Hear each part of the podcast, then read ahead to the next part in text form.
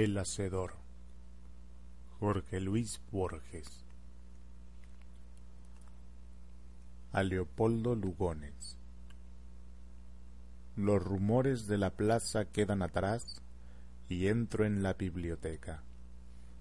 De una manera casi física siento la gravitación de los libros, el ámbito sereno de un orden, el tiempo disecado y conservado mágicamente a izquierda y a derecha, absortos en su lúcido sueño, se perfilan los rostros momentáneos de los lectores a la luz de las lámparas estudiosas, como en la hipálaje de Milton. Recuerdo haber recordado ya esa figura en este lugar y después aquel otro epíteto que también define por el contorno el árido camello del lunario y después aquel exámetro de la Eneida que maneja y supera el mismo artificio.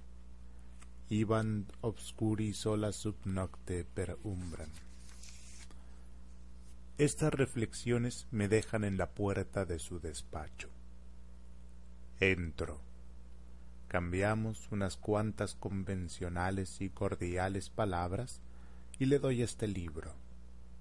Si no me engaño, Usted no me malquería, Lugones, y le hubiera gustado que le gustara algún trabajo mío. Ello no ocurrió nunca, pero esta vez usted vuelve las páginas y lee con aprobación algún verso, acaso porque en él ha reconocido su propia voz, acaso porque la práctica deficiente le importa menos que la sana teoría.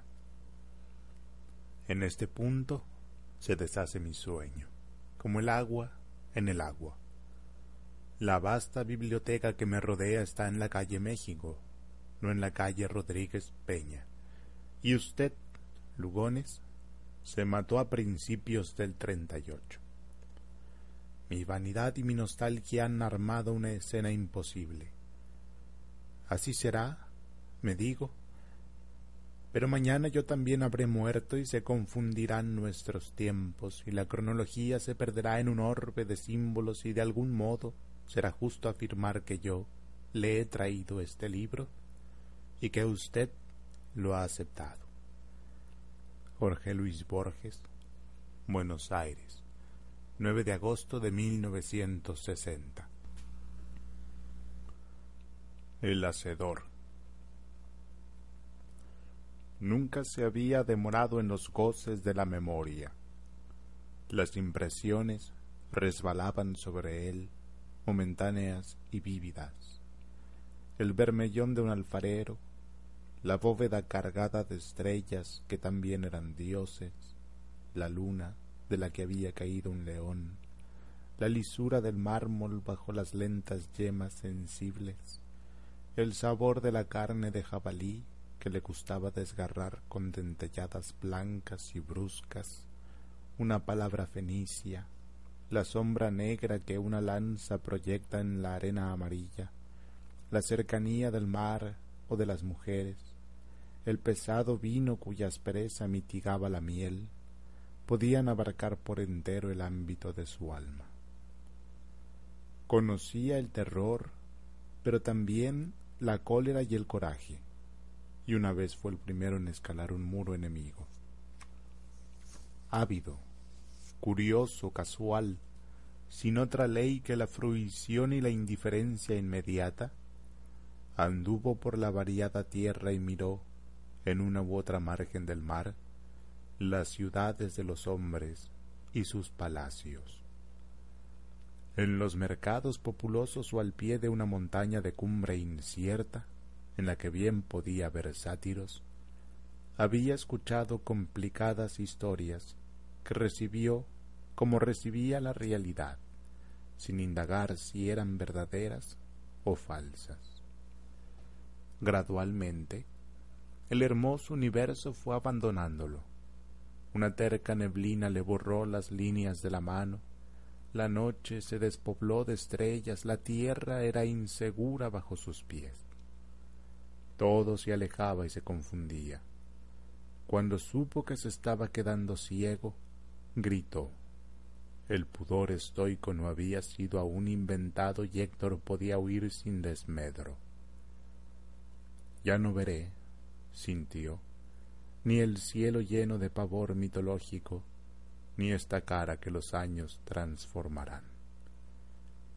Días y noches pasaron sobre esa desesperación de su carne, pero una mañana se despertó, miró, ya sin asombro, las borrosas cosas que lo rodeaban e inexplicablemente sintió, como quien reconoce una música o una voz, que ya le había ocurrido todo eso y que lo, iba que lo había encarado con temor, pero también con júbilo, esperanza y curiosidad. Entonces descendió a su memoria, que le pareció interminable, y logró sacar de aquel vértigo el recuerdo perdido que relució como una moneda bajo la lluvia, acaso porque nunca lo había mirado, salvo, quizá, en un sueño. El recuerdo era así. Lo había injuriado otro muchacho y él había acudido a su padre y le había contado la historia. Este lo dejó hablar como si no escuchara o no comprendiera y descolgó de la pared un puñal de bronce, bello y cargado de poder, que el chico había codiciado furtivamente. Ahora lo tenía en las manos, y la sorpresa de la posesión anuló la injuria padecida, pero la voz del padre estaba diciendo que alguien sepa que eres un hombre, y había una orden en la voz. La noche cegaba los caminos, abrazado al puñal, en el que presentía una fuerza mágica, descendió la brusca ladera que rodeaba la casa y corrió a la orilla del mar, soñándose Áyax y Perseo, y poblando de heridas y de batallas la oscuridad salobre. El sabor preciso de aquel momento era lo que ahora buscaba. No le importaba lo demás. Las afrentas del desafío, el torpe combate, el regreso con la hoja sangrienta otro recuerdo, en el que también había una noche y una inminencia de aventura, brotó de aquel. Una mujer, la primera que le depararon los dioses, lo había esperado en la sombra de un hipogeo, y él la buscó por galerías que eran como redes de piedra y por declives que se hundían en la sombra. ¿Por qué le llegaban esas memorias y por qué le llegaban sin amargura? como una mera prefiguración del presente, con grave asombro comprendió. En esta noche de sus ojos mortales, a la que ahora descendía, lo aguardaban también el amor y el riesgo. Ares y Afrodita, porque ya adivinaba, porque ya lo cercaba, un rumor de gloria y de exámetros, un rumor de hombres que defienden un templo que los dioses no salvarán, y de bajeles negros que buscan por el mar una isla querida, el rumor de las Odiseas e Iliadas que era su destino cantar y dejar resonando cóncavamente en la memoria humana. Sabemos estas cosas, pero no las que sintió al descender a la última sombra. Dream Tigers. En la infancia yo ejercí con fervor la adoración del tigre, no el tigre overo de los camalotes del Paraná y de la confusión amazónica, sino el tigre rayado, asiático, real, que sólo pueden afrontar los hombres de guerra sobre un castillo encima de un elefante. Yo solía demorarme sin fin ante una de las jaulas en el zoológico. Yo apreciaba las vastas enciclopedias y los libros de historia natural por el esplendor de sus tigres. Todavía me acuerdo de esas figuras. Yo, que no puedo recordar sin error la frente o la sonrisa de una mujer. Pasó la infancia, caducaron los tigres y su pasión, pero todavía están en mis sueños. En esa napa sumergida o caótica siguen prevaleciendo y así, dormido, me distrae un sueño cualquiera y de pronto sé que es un sueño. Suelo pensar entonces, este es un sueño, una pura diversión de mi voluntad, y ya que tengo un ilimitado poder, voy a causar un tigre. Oh incompetencia, nunca mis sueños saben engendrar la apetecida fiera. Aparece el tigre, eso sí, pero disecado o endeble, o con impuras variaciones de forma, o de un tamaño inadmisible, o harto fugaz, o tirando a perro o a pájaro. Diálogo sobre un diálogo. A. Distraídos en razonar la inmortalidad, habíamos dejado que anocheciera sin encender la lámpara. No nos veíamos las caras. Con una indiferencia y una dulzura más convincentes que el fervor, la voz de Macedonio Fernández repetía que el alma es inmortal. Me aseguraba que la muerte del cuerpo es del todo insignificante y que morirse tiene que ser el hecho más nulo que puede sucederle a un hombre. Yo jugaba con la navaja de Macedonio, la abría y la cerraba, un acordeón vecino despachaba infinitamente la comparsita, esa pamplina consternada que les gusta a muchas personas porque les mintieron que es vieja. Yo le propuse a Macedonio que nos suicidáramos para discutir sin estorbo. Z, burlón, pero sospecho que al final no se resolvieron. A, ya en plena mística. Francamente, no recuerdo si esa noche nos suicidamos.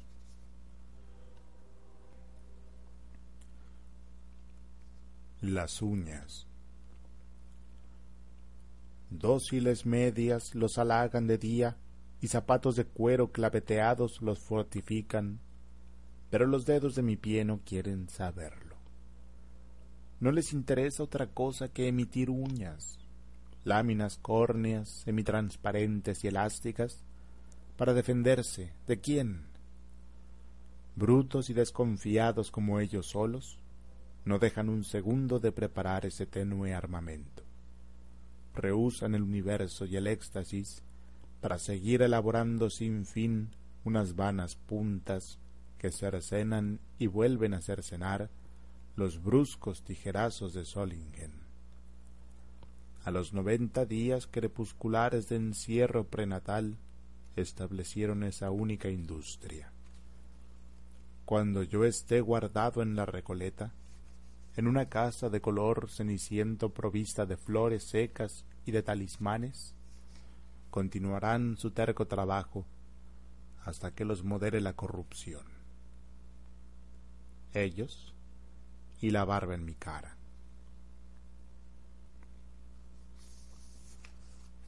Los espejos velados. El Islam asevera que el día inapelable del juicio, todo perpetrador de la imagen de una cosa viviente resucitará con sus obras, y le será ordenado que las anime y fracasará, y será entregado con ellas al fuego del castigo. Yo conocí de chico ese horror de una duplicación o multiplicación espectral de la realidad, pero ante los grandes espejos. Su infalible y continuo funcionamiento, su persecución de mis actos, su pantomima cósmica, eran sobrenaturales entonces, desde que anochecía. Uno de mis insistidos ruegos a Dios y al ángel de mi guarda era el de no soñar con espejos. Yo sé que los vigilaba con inquietud. Temí, unas veces, que empezaran a divergir de la realidad. Otras, ver desfigurado en ellos mi rostro por adversidades extrañas. He sabido que ese temor está otra vez prodigiosamente en el mundo la historia es harto simple y desagradable. Hacia 1927 conocí una chica sombría. Primero por teléfono, porque Julia empezó siendo una voz sin nombre y sin cara. Después, en una esquina al atardecer. Tenía los ojos alarmantes de grandes, el pelo renegrido y lacio, el cuerpo estricto. Era nieta y bisnieta de federales como yo de unitarios, y esa antigua discordia de nuestras sangres era para nosotros un vínculo, una posesión mejor de la patria. Vivía con los suyos en un desmantelado caserón de cielo raso altísimo, en el resentimiento y la insipidez de la decencia pobre. De tarde, algunas contadas veces de noche, salíamos a caminar por su barrio que era el de Valvanera. Orillábamos el paredón del ferrocarril. Por Sarmiento llegamos una vez hasta los desmontes del Parque Centenario.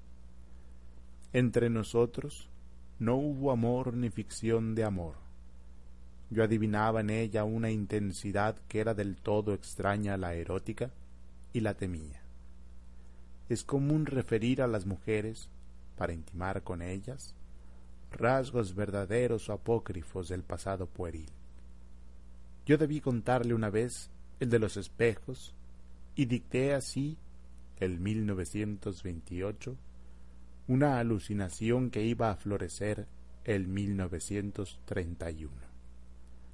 Ahora acabo de saber que se ha enloquecido y que en su dormitorio los espejos están velados, pues en ellos ve mi reflejo, usurpando el suyo, y tiembla, y calla, y dice que yo la persigo mágicamente. Así haga servidumbre la de mi cara, la de una de mis caras antiguas. Ese odioso destino de mis facciones tiene que hacerme odioso también, pero ya no me importa.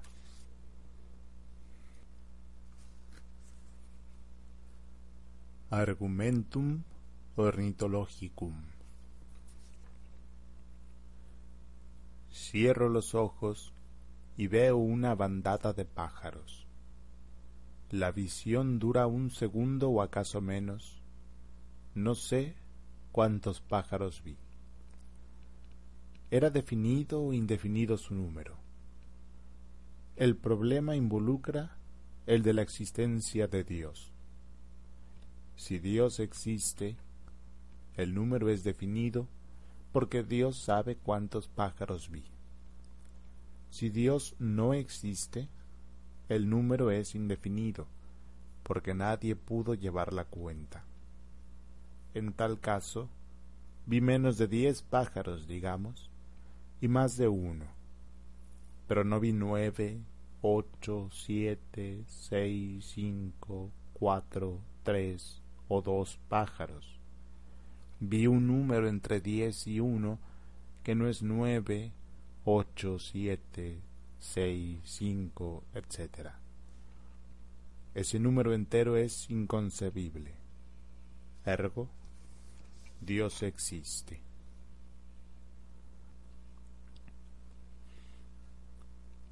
El cautivo. En Junín o en Tapalqué refieren la historia. Un chico desapareció después de un malón. Se dijo que lo habían robado los indios. Sus padres lo buscaron inútilmente. Al cabo de los años, un soldado que venía de tierra adentro les habló de un indio de ojos celestes que bien podía ser su hijo. Dieron al fin con él. La crónica ha perdido las circunstancias y no quiero inventar lo que no sé. Y creyeron reconocerlo. El hombre, trabajado por el desierto y por la vida bárbara, ya no sabía oír las palabras de la lengua natal, pero se dejó conducir, indiferente y dócil, hasta la casa. Ahí se detuvo tal vez porque los otros se detuvieron. Miró la puerta como sin entenderla. De pronto bajó la cabeza, gritó, atravesó corriendo el zaguán y los dos largos patios y se metió en la cocina.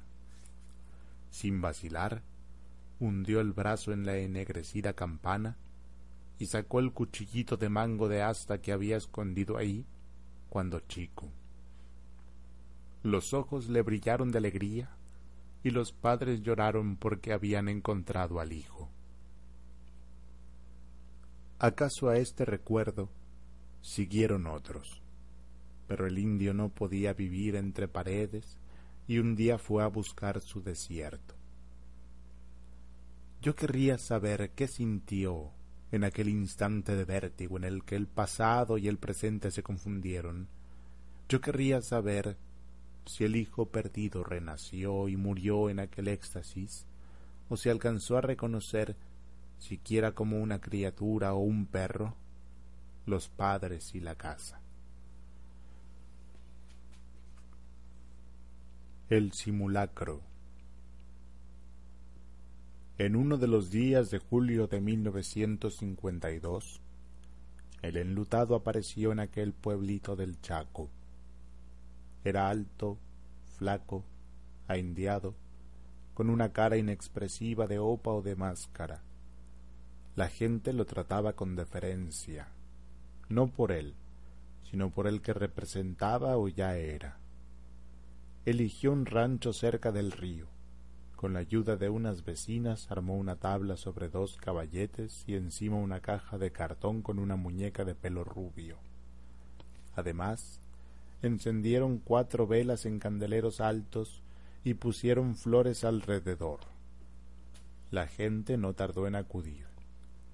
Viejas desesperadas, chicos atónitos, peones que se quitaban con respeto el casco de corcho, desfilaban ante la caja y repetían Mi sentido pésame, general. Este, muy compungido, los recibía junto a la cabecera, las manos cruzadas sobre el vientre, como mujer encinta. Alargaba la derecha para estrechar la mano que le tendían y contestaba con interés y resignación. Era el destino. Se ha hecho todo lo humanamente posible. Una alcancía de lata recibía la cuota de dos pesos y a muchos no les bastó venir una sola vez. ¿Qué suerte de hombre, me pregunto, y ejecutó esa fúnebre farsa? ¿Un fanático? ¿Un triste? ¿Un alucinado o un impostor y un cínico? ¿Creía ser Perón al representar su doliente papel de viudo macabro? La historia es increíble, pero ocurrió, y acaso no una vez, sino muchas, con distintos actores y con diferencias locales.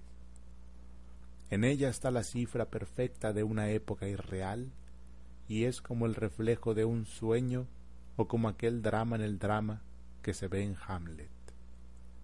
El enlutado no era Perón, y la muñeca rubia no era la mujer Eva Duarte, pero tampoco Perón era Perón, ni Eva era Eva, sino desconocidos o anónimos, cuyo nombre secreto y cuyo rostro verdadero ignoramos, que figuraron para el crédulo amor de los arrabales una crasa mitología.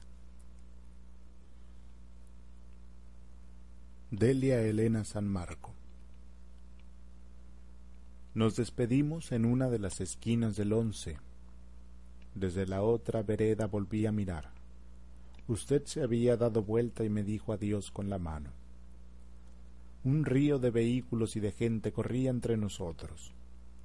Eran las cinco de una tarde cualquiera. ¿Cómo iba yo a saber que aquel río era el triste Aqueronte, el insuperable? Ya no nos vimos, y un año después usted había muerto. Y ahora yo busco esa memoria y la miro y pienso que era falsa y que detrás de la despedida trivial estaba la infinita separación. Anoche no salí después de comer y releí, para comprender estas cosas, la última enseñanza que Platón pone en boca de su maestro. Leí que el alma puede huir cuando muere la carne. Y ahora no sé si la verdad está en la asiaga interpretación ulterior o en la despedida inocente porque si no mueren las almas, está muy bien que en sus despedidas no haya énfasis. Decirse adiós es negar la separación, es decir, hoy jugamos a separarnos, pero nos veremos mañana.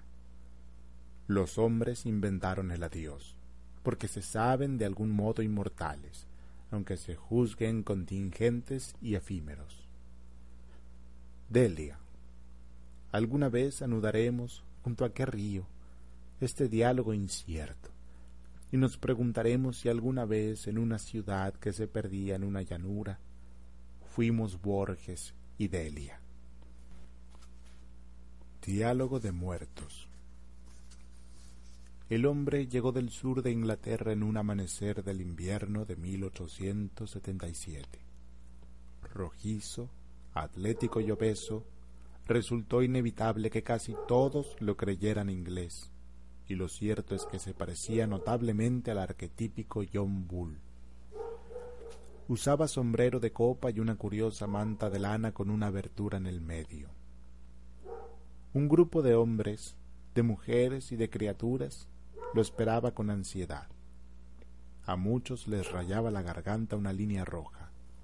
Otros no tenían cabeza y andaban con recelo y vacilación, como quien camina en la sombra. Fueron cercando al forastero y, desde el fondo, alguno vociferó una mala palabra, pero un terror antiguo los detenía y no se atrevieron a más. A todos se adelantó un militar de piel cetrina y ojos como tizones. La melena revuelta y la barba lóbrega parecían comerle la cara. Diez o dos heridas mortales le surcaban el cuerpo como las rayas en la piel de los tigres. El forastero, al verlo, se demudó, pero luego avanzó y le tendió la mano. Qué aflicción ver a un guerrero tan expectable derribado por las armas de la perfidia, dijo en tono rotundo. Pero también qué íntima satisfacción haber ordenado que los victimarios purgaran sus fechorías en el patíbulo en la plaza de la Victoria. Si habla de Santos Pérez y de los Reina Fe, sepa que ya les he agradecido, dijo con lenta gravedad el ensangrentado.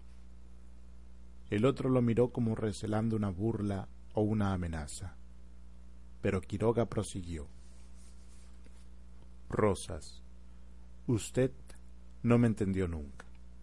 ¿Y cómo iba a entenderme si fueron tan diversos nuestros destinos? A usted le tocó mandar en una ciudad que mira a Europa y que será de las más famosas del mundo. A mí, guerrear por las soledades de América, en una tierra pobre, de gauchos pobres. Mi imperio fue de lanzas y de gritos y de arenales y de victorias casi secretas en lugares perdidos. ¿Qué títulos son esos para el recuerdo? Yo vivo y seguiré viviendo por muchos años en la memoria de la gente porque morí asesinado en una galera en el sitio llamado Barranca, por hombres con caballos y espadas a usted le debo este regalo de una muerte bizarra, que no supe apreciar en aquella hora, pero que las siguientes generaciones no han querido olvidar. No le serán desconocidas a usted unas litografías muy primorosas y la obra interesante que ha redactado un sanjuanino de valía. Rosas, que había recobrado su aplomo, lo miró con desdén. Usted es un romántico, sentenció. El halago de la posteridad no vale mucho más que el contemporáneo, que no vale nada y que se logra con unas cuantas divisas. Conozco su manera de pensar, contestó Quiroga. En 1852, el destino, que es generoso o que quería sondearlo hasta el fondo, le ofreció una muerte de hombre en una batalla. Usted se mostró indigno de ese regalo porque la pelea y la sangre le dieron miedo. Miedo, repitió Rosas. Yo, que he domado potros en el sur y después a todo un país. Por primera vez, Quiroga sonrió. Ya sé, dijo con lentitud, que usted ha ejecutado más de una lindeza a caballo, según el testimonio imparcial de sus capataces y peones. Pero en aquellos días, en América y también a caballo, se ejecutaron otras lindezas que se llaman Chacabuco y Junín y Palma Redonda y Caseros. Rosas lo oyó sin inmutarse y replicó así Yo no necesité ser valiente. Una lindeza mía, como usted dice, fue lograr que hombres más valientes que yo pelearan y murieran por mí. Santos Pérez pongo por caso, que acabó con usted. El valor es cuestión de aguante. Unos aguantan más y otros menos, pero tarde o temprano todos aflojan.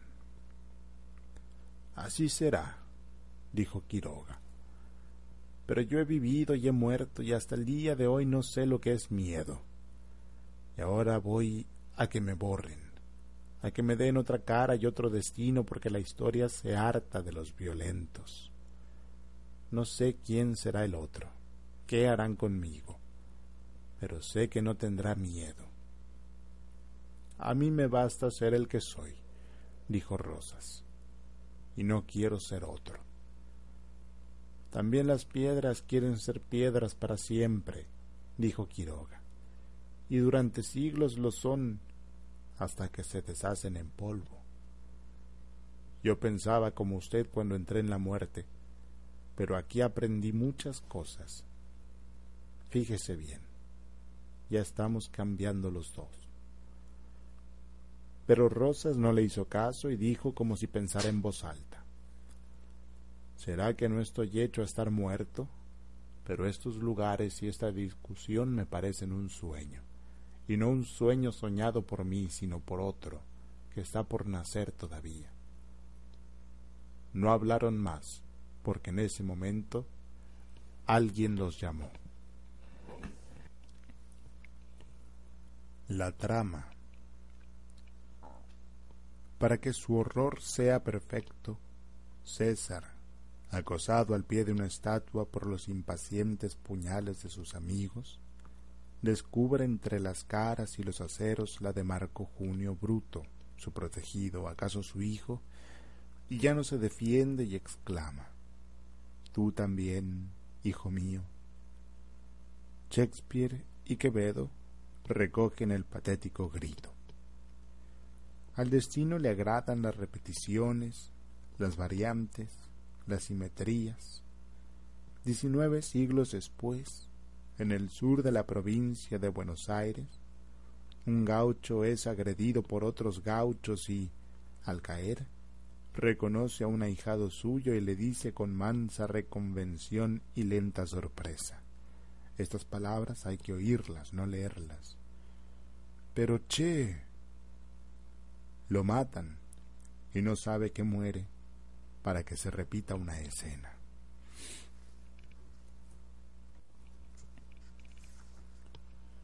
Un problema.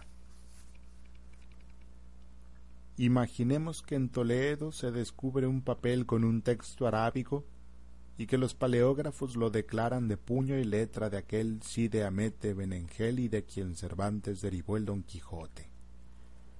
En el texto leemos que el héroe, que, como es fama, recorría los caminos de España, armado de espada y de lanza y desafiaba por cualquier motivo a cualquiera, descubre al cabo de uno de sus muchos combates, que ha dado muerte a un hombre.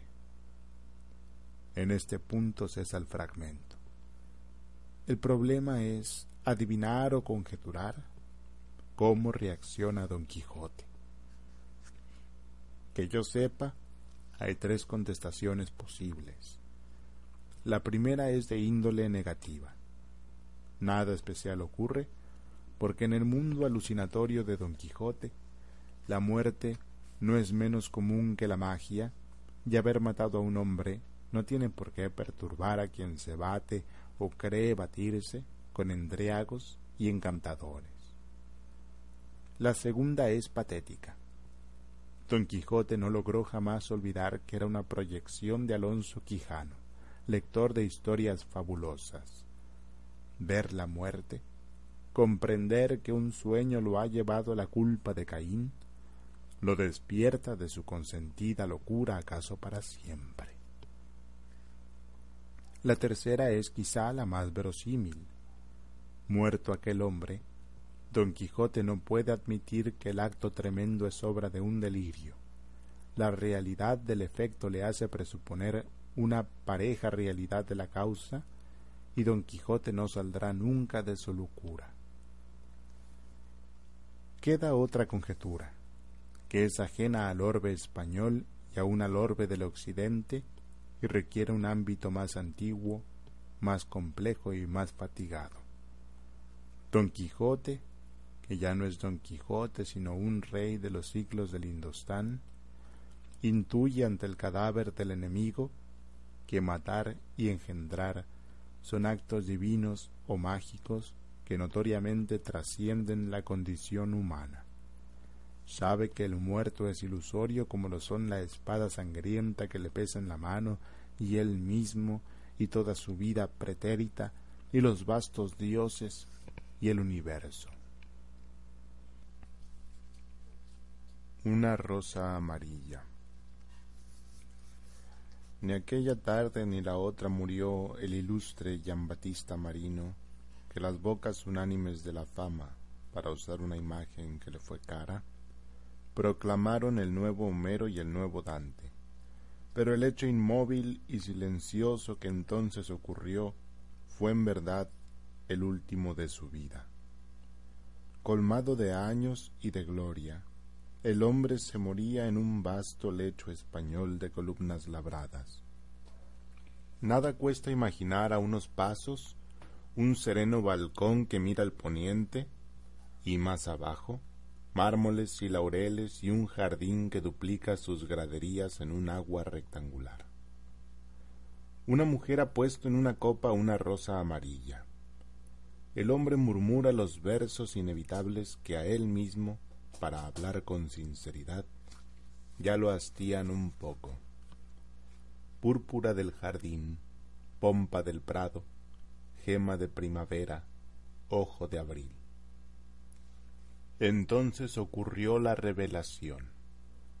Marino vio la rosa, como Adán pudo verla en el paraíso, y sintió que ella estaba en su eternidad y no en sus palabras y que podemos mencionar o aludir, pero no expresar, y que los altos y soberbios volúmenes que formaban en un ángulo de la sala una penumbra de oro no eran, como su vanidad soñó, un espejo del mundo, sino una cosa más agregada al mundo. Esta iluminación alcanzó Marino en la víspera de su muerte, y Homero y Dante acaso la alcanzaron también.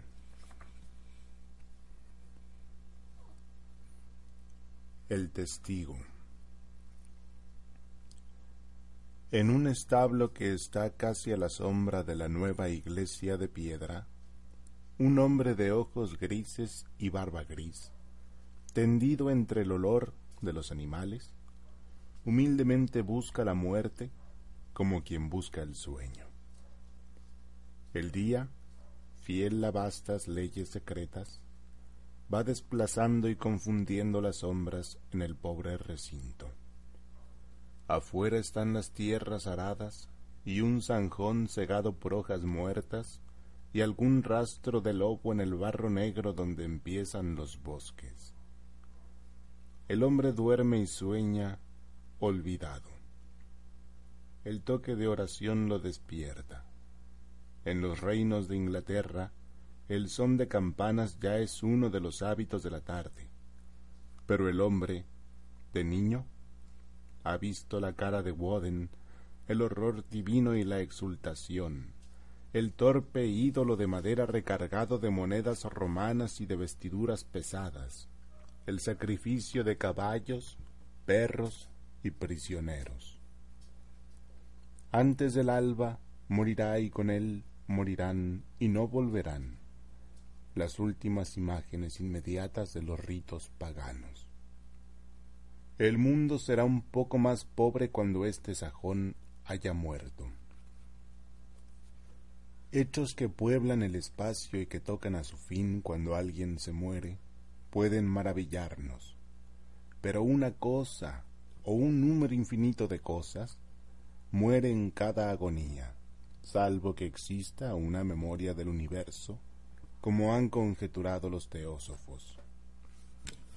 En el tiempo hubo un día que apagó los últimos ojos que vieron a Cristo. La batalla de Junín y el amor de Helena murieron con la muerte de un hombre. ¿Qué morirá conmigo cuando yo muera? ¿Qué forma patética o deleznable perderá el mundo? La voz de Macedonio Fernández, la imagen de un caballo colorado en el baldío de Serrano y de Charcas, una barra de azufre en el cajón de un escritorio de caoba.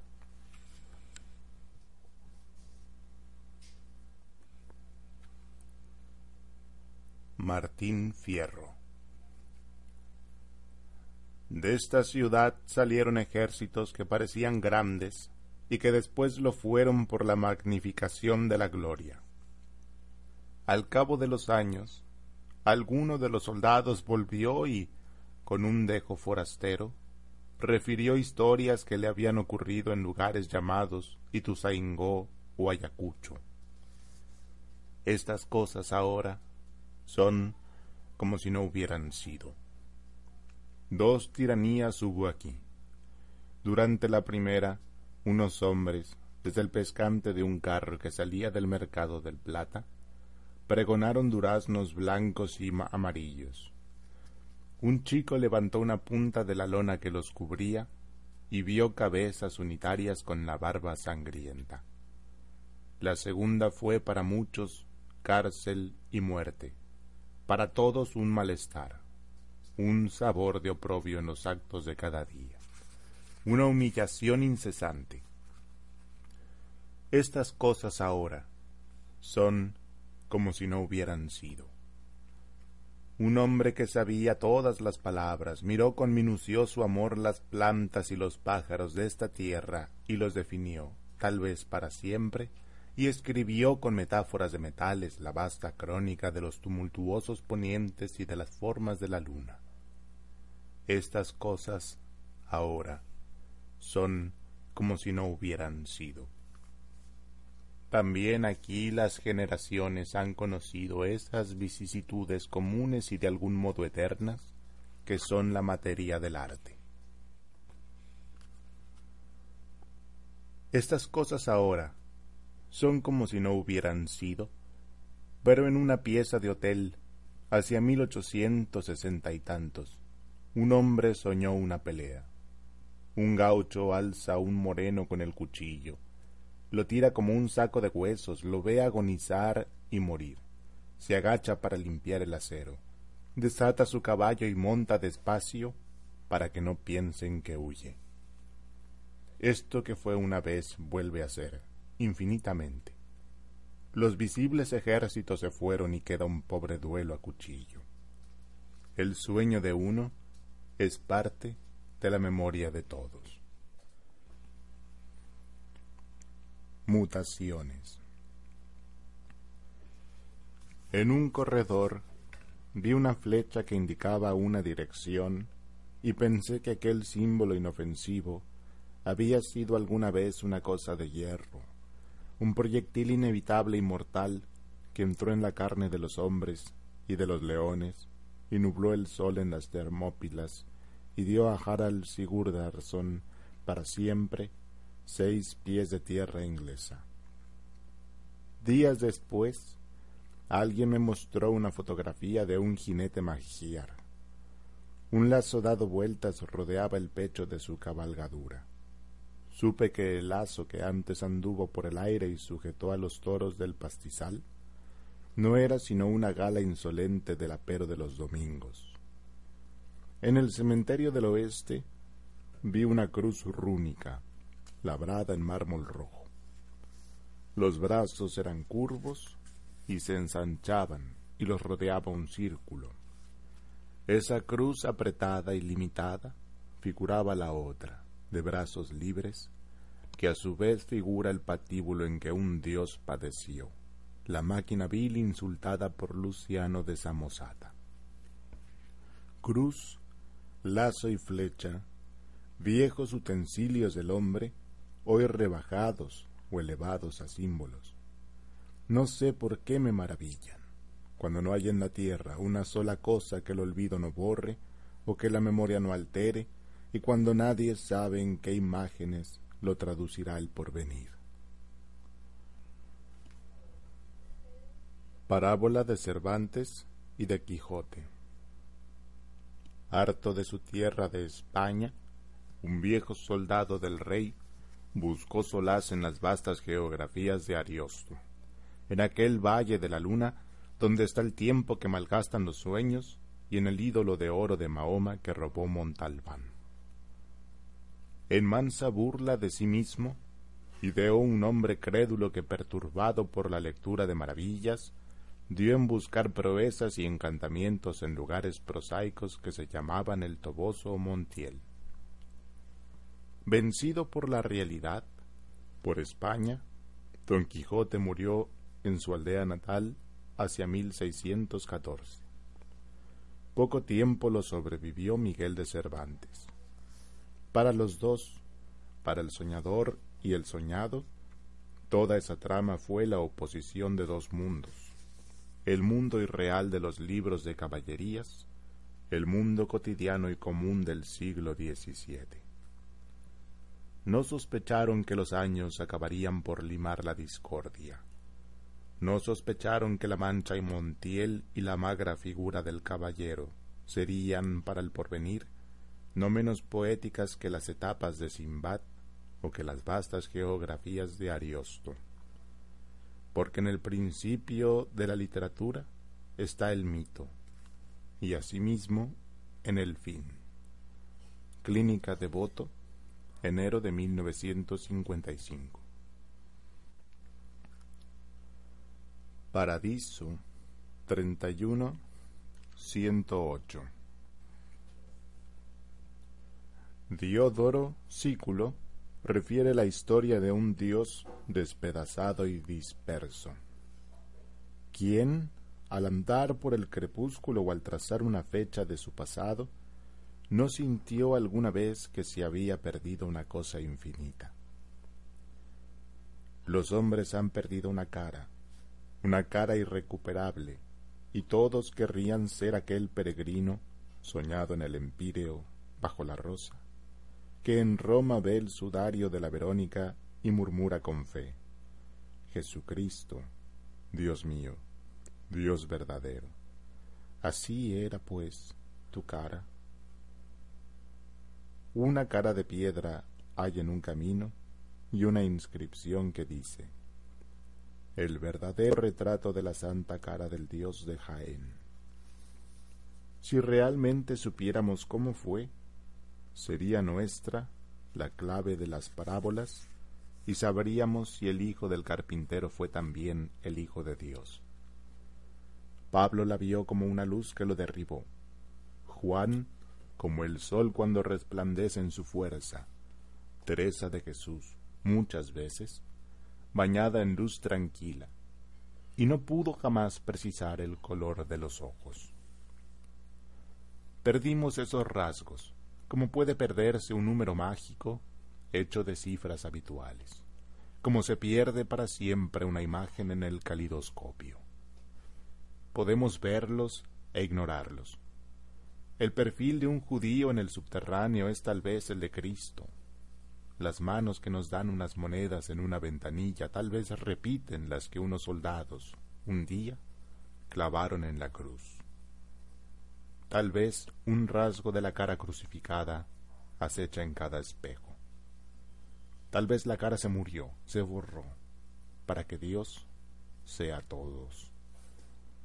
¿Quién sabe si esta noche no la veremos en los laberintos del sueño y no lo sabremos mañana? Parábola del Palacio Aquel día el emperador amarillo mostró su palacio al poeta. Fueron dejando atrás, en largo desfile, las primeras terrazas occidentales que, como gradas de un casi inabarcable anfiteatro, declinan hacia un paraíso o jardín cuyos espejos de metal y cuyos intrincados cercos de enebro prefiguraban ya el laberinto.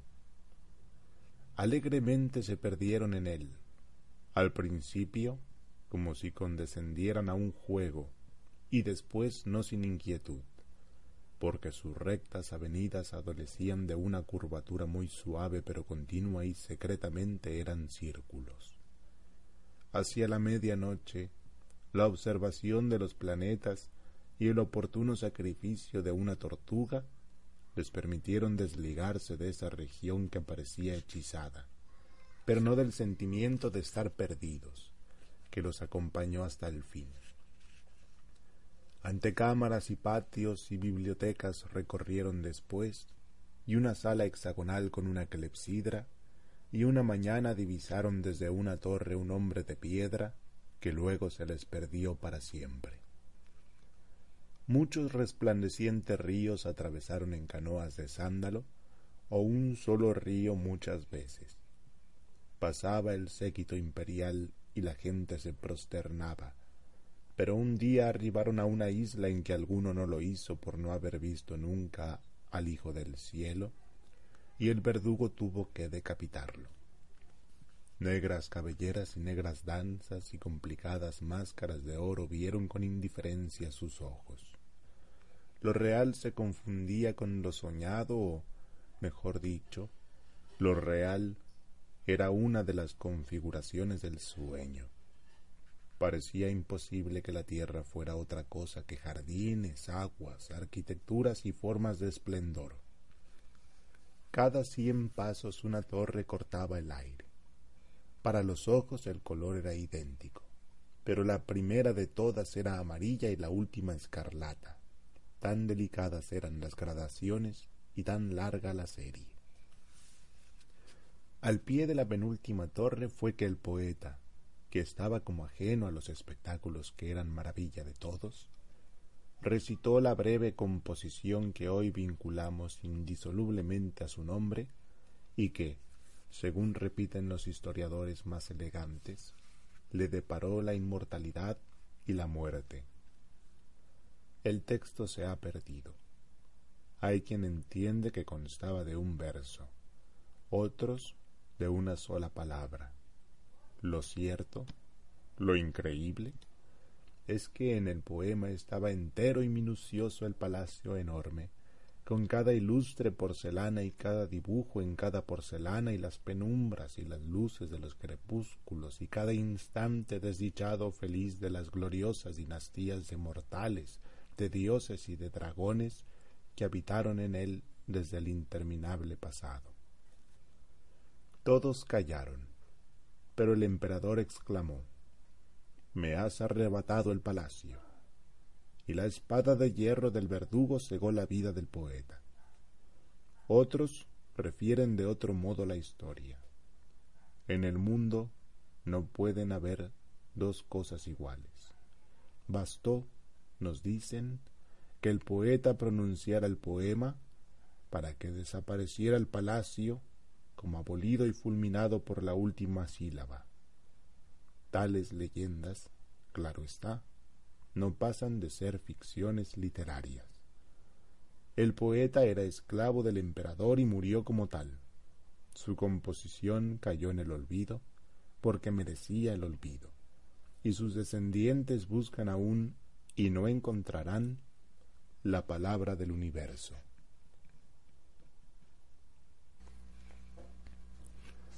Everything and nothing. Nadie hubo en él. Detrás de su rostro, que aun a través de las malas pinturas de la época no se parece a ningún otro, y de sus palabras, que eran copiosas, fantásticas y agitadas, no había más que un poco de frío, un sueño no soñado por alguien. Al principio creyó que todas las personas eran como él, pero la extrañeza de un compañero con el que había empezado a comentar esa vacuidad le reveló su error y le dejó sentir para siempre que un individuo no debe diferir de la especie. Alguna vez pensó que en los libros hallaría remedio para su mal, y así aprendió el poco latín y menos griego de que hablaría un contemporáneo. Después consideró que en el ejercicio de un rito elemental de la humanidad bien podía estar lo que buscaba, y se dejó iniciar por Anne Hathaway durante una larga siesta de junio. A los veintitantos años fue a Londres. Instintivamente ya se había adiestrado en el hábito de simular que era alguien, para que no se descubriera su condición de nadie. En Londres encontró la profesión a la que estaba predestinado, la del actor, que en un escenario juega a ser otro, ante un concurso de personas que juegan a tomarlo por aquel otro. Las tareas histriónicas le enseñaron una felicidad singular acaso la primera que conoció. Pero aclamado el último verso y retirado de la escena el último muerto, el odiado sabor de la irrealidad recaía sobre él. Dejaba de ser Ferrex o Tamerlán y volvía a ser nadie. Acosado, dio en imaginar otros héroes y otras fábulas trágicas. Así, mientras el cuerpo cumplía su destino de cuerpo, en lupanares y tabernas de Londres, el alma que lo habitaba era César, que desoye la admonición del augur, y Julieta, que aborrece a la Londra, y Macbeth, que conversa en el páramo con las brujas que también son las parcas. Nadie fue tantos hombres como aquel hombre, que a semejanza del egipcio Proteo pudo agotar todas las apariencias del ser. A veces dejó en algún recodo de la obra una confesión, seguro de que no la descifrarían. Ricardo afirma que en su sola persona hace el papel de muchos, y Yago dice con curiosas palabras, no soy lo que soy. La identidad fundamental de existir, soñar y representar, le inspiró pasajes famosos. Veinte años persistió en esa alucinación dirigida, pero una mañana lo sobrecogieron el hastío y el horror de ser tantos reyes que mueren por la espada y tantos desdichados amantes que convergen, divergen y melodiosamente agonizan. Aquel mismo día resolvió la venta de su teatro. Antes de una semana había regresado al pueblo natal, donde recuperó los árboles y el río de la niñez y no los vinculó a aquellos otros que había celebrado su musa, ilustres de alusión mitológica y de voces latinas. Tenía que ser alguien. Fue un empresario retirado que ha hecho fortuna y a quien le interesan los préstamos, los litigios y la pequeña usura. En ese carácter dictó el árido testamento que conocemos, del que deliberadamente excluyó todo rasgo patético o literario. Solían visitar su retiro amigos de Londres y él retomaba para ellos el papel de poeta. La historia agrega que, antes o después de morir, se supo frente a Dios y le dijo, Yo, que tantos hombres he sido en vano, quiero ser uno y yo. La voz de Dios le contestó desde un torbellino, Yo tampoco soy, yo soñé el mundo como tú soñaste tu obra, mi Shakespeare, y entre las formas de mi sueño estabas tú, que como yo eres muchos y nadie. Ragnarok En los sueños, escribe Coleridge, las imágenes figuran las impresiones que pensamos que causan. No sentimos horror porque nos oprime una esfinge. Soñamos una esfinge para explicar el horror que sentimos. Si esto es así, ¿cómo podría una mera crónica de sus formas transmitir el estupor, la exaltación, las alarmas, la amenaza y el júbilo que tejieron el sueño de esa noche? Ensayaré esa crónica, sin embargo, ¿Acaso el hecho de que una sola escena integró aquel sueño borre o mitigue la dificultad esencial? El lugar era la Facultad de Filosofía y Letras. La hora, el atardecer. Todo, como suele ocurrir en los sueños, era un poco distinto. Una ligera magnificación alteraba las cosas. Elegíamos autoridades. Yo hablaba con Pedro Enrique Sureña, que en la vigilia ha muerto hace muchos años. Bruscamente nos aturdió un clamor de manifestación o de murga. Alaridos humanos y animales llegaban desde el bajo. Una voz gritó, Ahí vienen. Y después, Los dioses, los dioses. Cuatro o cinco sujetos salieron de la turba y ocuparon la tarima del aula magna. Todos aplaudimos, llorando. Eran los dioses que volvían al cabo de un destierro de siglos.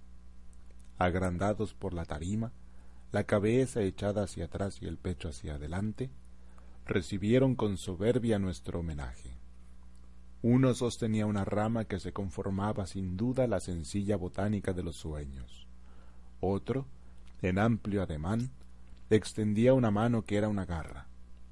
Una de las caras de Jano miraba con recelo el encorvado pico de Tot.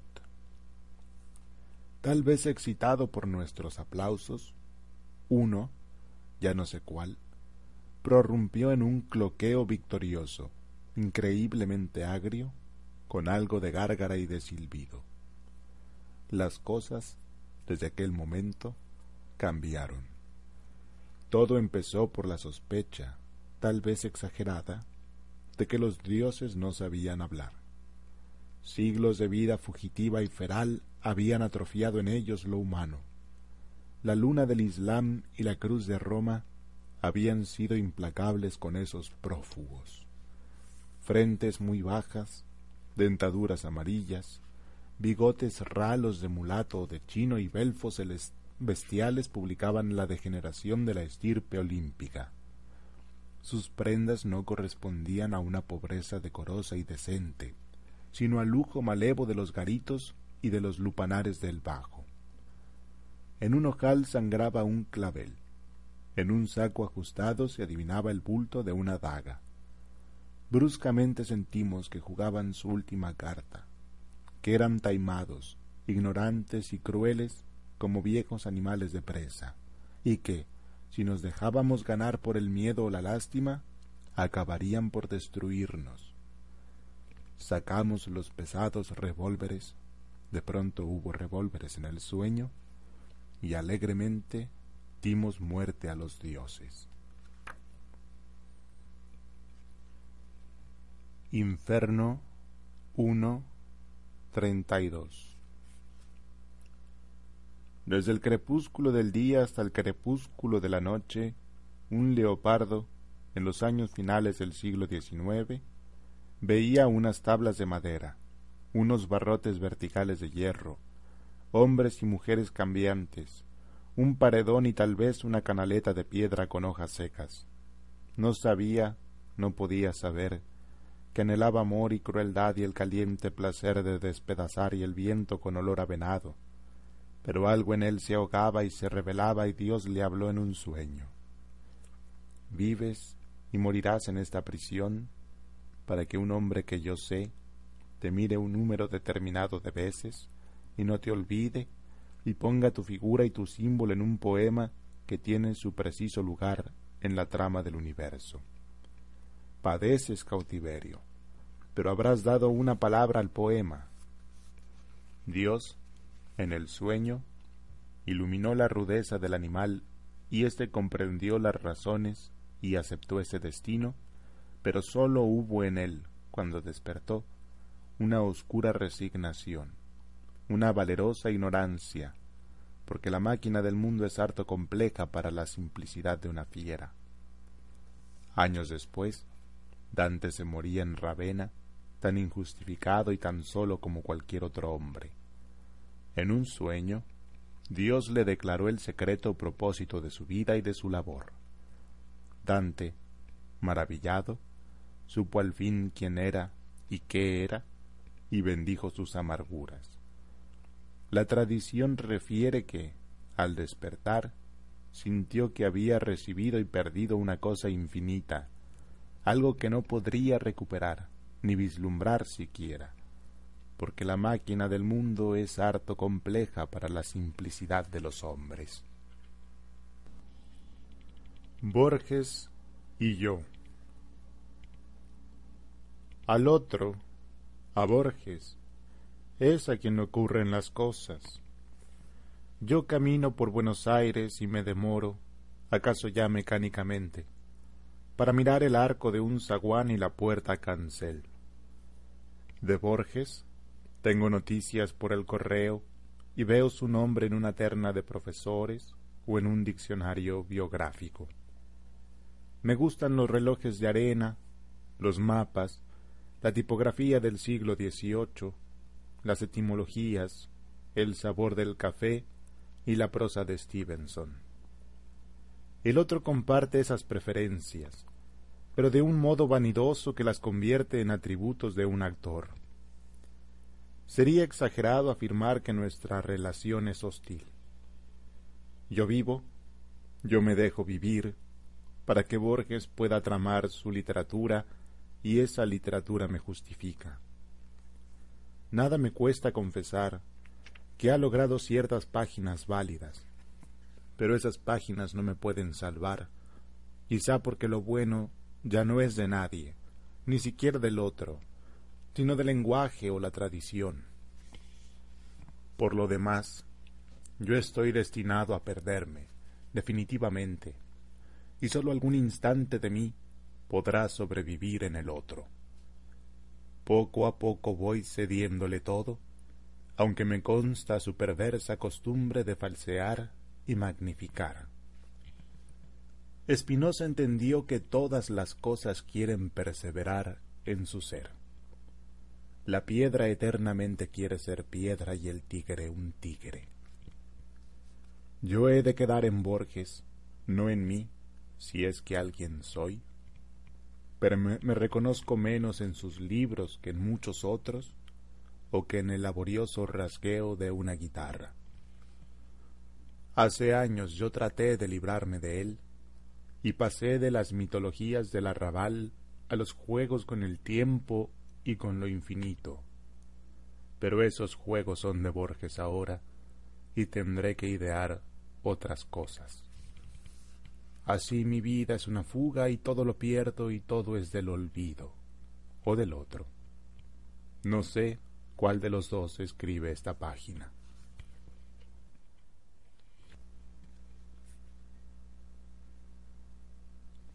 Poema de los dones.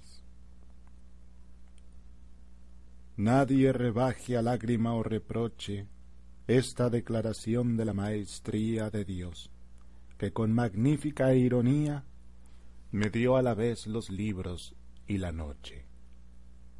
De esta ciudad de libros hizo dueños a unos ojos sin luz que sólo pueden leer en las bibliotecas de los sueños los insensatos párrafos que ceden las albas a su afán. En vano el día les prodiga sus libros infinitos, arduos como los arduos manuscritos que perecieron en Alejandría. De hambre y de sed narra una historia griega, muere un rey entre fuentes y jardines.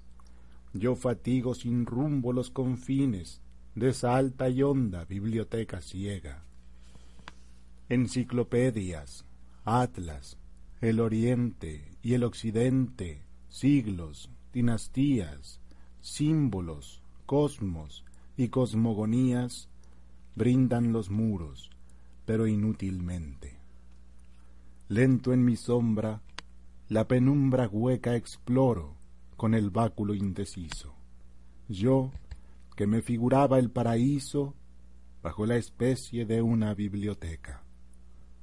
Algo que ciertamente no se nombra con la palabra azar rige estas cosas. Otro ya recibió en otras borrosas tardes los muchos libros y la sombra. Al errar por las lentas galerías, suelo sentir con vago horror sagrado que soy el otro, el muerto, que habrá dado los mismos pasos en los mismos días. ¿Cuál de los dos escribe este poema de un yo plural y de una sola sombra? ¿Qué importa la palabra que me nombra, si es indiviso y uno el anatema? Cruzago Borges, miro este querido mundo que se deforma y que se apaga en una pálida ceniza vaga que se parece al sueño y al olvido. El reloj de arena.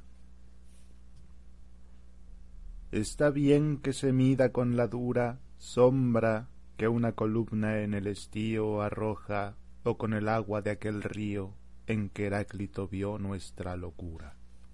El tiempo, ya que al tiempo y al destino se parecen los dos.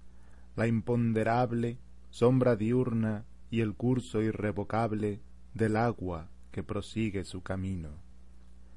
Está bien, pero el tiempo en los desiertos, otra sustancia yo, suave y pesada, que parece haber sido imaginada para medir el tiempo de los muertos. Surge así el alegórico instrumento de los grabados de los diccionarios, la pieza que los grises anticuarios relegarán al mundo ceniciento del alfil desparejo, de la espada inerme, del borroso telescopio, del sándalo mordido por el opio, del polvo, del azar y de la nada. ¿Quién no se ha demorado ante el severo y tétrico instrumento que acompaña en la diestra del dios a la guadaña y cuyas líneas repitió Durero. Por el ápice abierto el cono inverso deja caer la cautelosa arena, oro gradual que se desprende y llena el cóncavo cristal de su universo. Hay un agrado en observar la arcana arena que resbala y que declina, y a punto de caer se arremolina con una prisa que es del todo humana. La arena de los ciclos es la misma, e infinita es la historia de la arena. Así, bajo tus dichas o tu pena, la invulnerable eternidad se abisma. No se detiene nunca la caída. Yo me desangro, no el cristal, el rito de decantar la arena es infinito, y con la arena se nos va la vida. En los minutos de la arena creo sentir el tiempo cósmico, la historia que encierra en sus espejos la memoria o que ha disuelto el mágico leteo. El pilar de humo y el pilar de fuego, Cartago y Roma y su apretada guerra, Simón Mago, los siete pies de tierra que el rey sajón ofrece al rey noruego, todo lo arrastra y pierde este incansable hilo sutil de arena numerosa. No he de salvarme yo, fortuita cosa de tiempo, que es materia deleznable. Ajedrez 1. En su grave rincón los jugadores rigen las lentas piezas. El tablero los demora hasta el alba en su severo ámbito en que se odian dos colores. Adentro irradian mágicos rigores las formas, torre homérica, ligero, caballo, armada reina, rey postrero, oblicuo alfil y peones agresores. Cuando los jugadores se hayan ido, cuando el tiempo los haya consumido, ciertamente no habrá cesado el rito. En el oriente se encendió esta guerra, cuyo anfiteatro es hoy toda la tierra. Como el otro, este juego es infinito. 2. Tenue rey, sesgo alfil, encarnizada, reina, torre directa y peón latino, sobre lo negro y blanco del camino, buscan y libran su batalla armada. No saben que la mano señalada del jugador gobierna su destino. No saben que un rigor adamantino sujeta su albedrío y su jornada. También el jugador es prisionero, la sentencia es de Omar, de otro tablero, de negras noches y de blancos días. Dios mueve al jugador y éste la pieza. Que Dios detrás de Dios la trama empieza, de polvo y tiempo y sueño y agonías. Los espejos.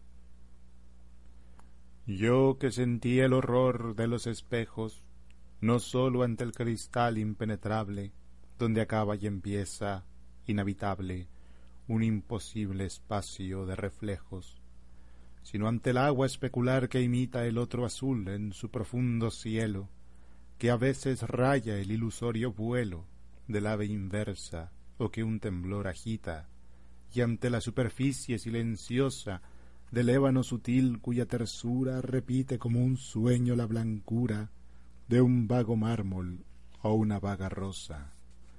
Hoy, al cabo de tantos y perplejos años de errar bajo la varia luna, me pregunto qué azar de la fortuna hizo que yo temiera los espejos. Espejos de metal, enmascarado espejo de caoba que en la bruma de su rojo crepúsculo disfuma ese rostro que mira y es mirado. Infinitos los veo, elementales, ejecutores de un antiguo pacto, multiplicar el mundo como el acto generativo, insomnes y fatales. Prolongan este vano mundo incierto en su vertiginosa telaraña, a veces en la tarde los empaña el hálito de un hombre que no ha muerto.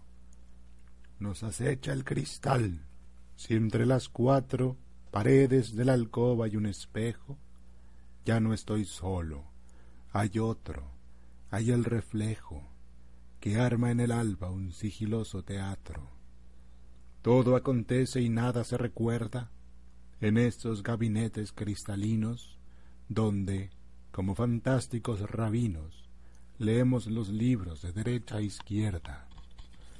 Claudio, rey de una tarde, rey soñado, no sintió que era un sueño hasta aquel día en que un actor mimó su felonía con arte silencioso en un tablado.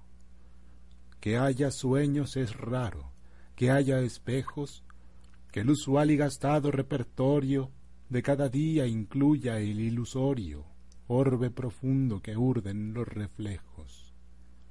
Dios, he dado en pensar, pone un empeño en toda esa inacible arquitectura que edifica la luz con la tersura del cristal y la sombra con el sueño. Dios ha creado las noches que se arman de sueños y las formas del espejo para que el hombre sienta que es reflejo y vanidad. Por eso nos alarman.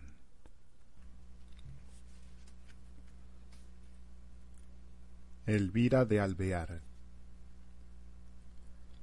Todas las cosas tuvo y lentamente, todas la abandonaron.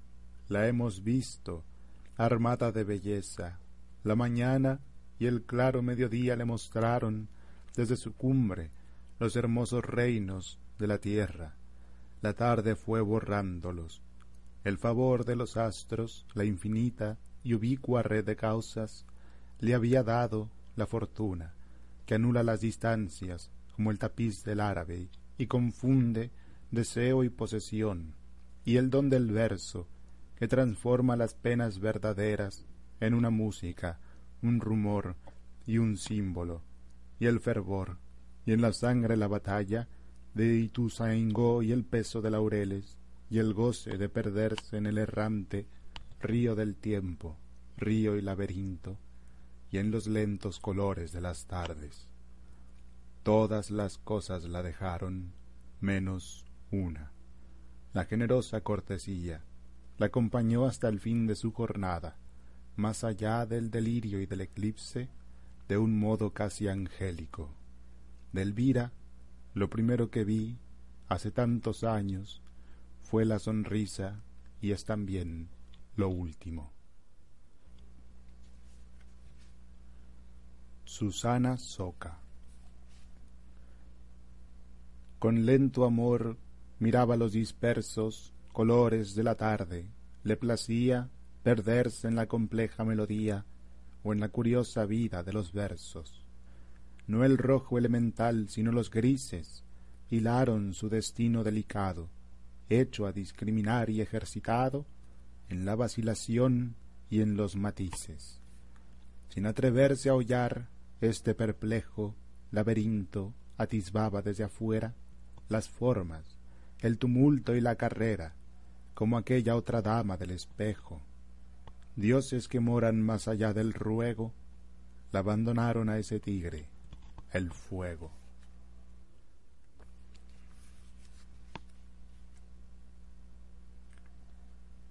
La luna. Cuenta la historia que en aquel pasado tiempo en que sucedieron tantas cosas reales, imaginarias y dudosas, un hombre concibió el desmesurado proyecto de cifrar el universo. En un libro y con ímpetu infinito erigió el alto y arduo manuscrito y limó y declamó el último verso. Gracias iba a rendir a la fortuna cuando al alzar los ojos vio un bruñido disco en el aire y comprendió, aturdido, que se había olvidado de la luna. La historia que he narrado, aunque fingida, bien puede figurar el maleficio de cuantos ejercemos el oficio de cambiar en palabras nuestra vida. Siempre se pierde lo esencial. Es una ley de toda palabra sobre el numen. No la sabrá eludir este resumen de mi largo comercio con la luna. No sé dónde la vi por vez primera, si en el cielo anterior de la doctrina del griego o en la tarde que declina sobre el patio del pozo y de la higuera. Según se sabe, esta mudable vida puede, entre tantas cosas, ser muy bella, y hubo así alguna tarde en que con ella te miramos, oh luna compartida. Más que las lunas de las noches puedo recordar las del verso, la hechizada, Dragon Moon, que da horror a la balada, y la luna sangrienta de Quevedo. De otra luna de sangre y de escarlata habló Juan en su libro de feroces prodigios y de júbilos atroces, otras más claras lunas hay de plata. Pitágoras con sangre narra una tradición, escribía en un espejo, y los hombres leían el reflejo en aquel otro espejo que es la luna. De hierro hay una selva donde mora el alto lobo cuya extraña suerte es derribar la luna y darle muerte cuando enrojezca el mar la última aurora. Esto el norte profético lo sabe, y también que ese día los abiertos mares del mundo infestará la nave que se hace con las uñas de los muertos. Cuando en Ginebra o Zurich la fortuna quiso que yo también fuera poeta, me impuse, como todos, la secreta obligación de definir la luna.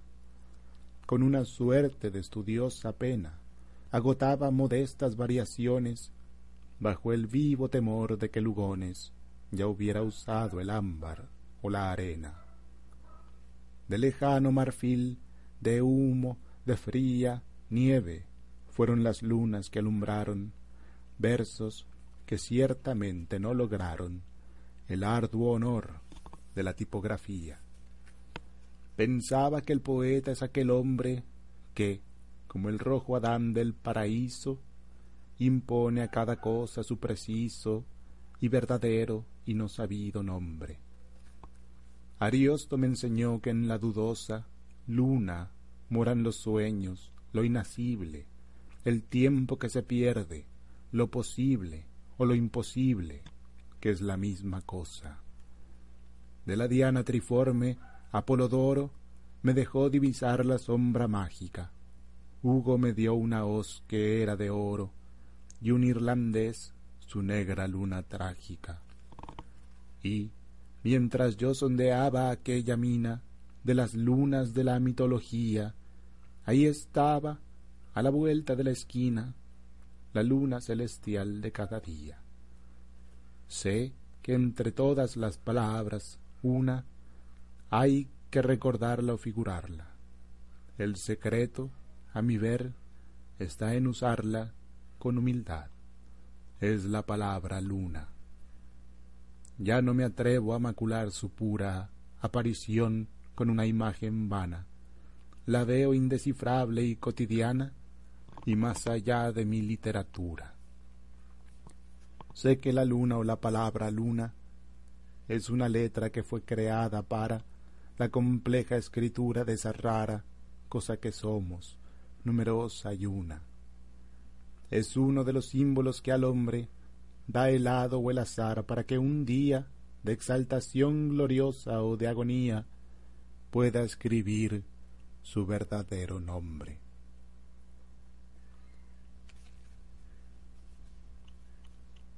La lluvia.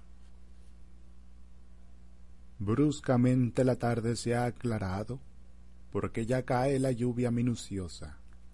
Cae o cayó, la lluvia es una cosa que sin duda sucede en el pasado.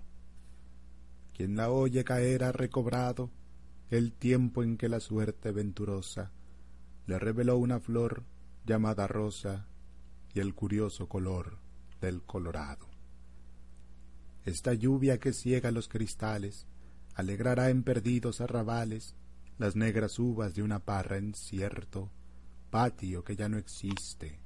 La mojada tarde me trae la voz, la voz deseada de mi padre que vuelve y que no ha muerto.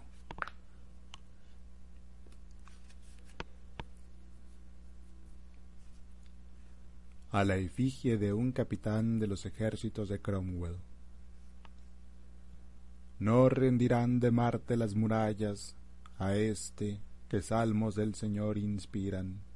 Desde otra luz, desde otro siglo miran los ojos que miraron las batallas. La mano está en los hierros de la espada. Por la verde región anda la guerra. Detrás de la penumbra está Inglaterra, y el caballo y la gloria y tu jornada. Capitán, los afanes son engaños, Vano el arnés y vana la porfía del hombre, cuyo término es un día. Todo ha concluido hace ya muchos años. El hierro que ha de herirte se ha herrumbrado. Estás, como nosotros, condenado.